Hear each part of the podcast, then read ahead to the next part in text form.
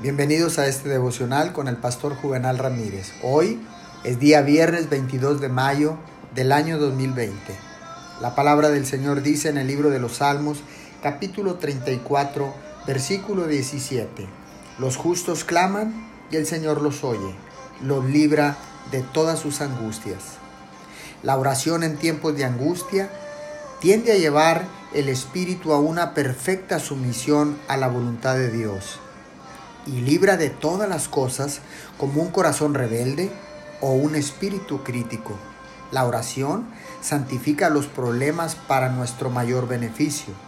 La oración prepara tanto el corazón que se suaviza bajo la mano de la disciplina de Dios.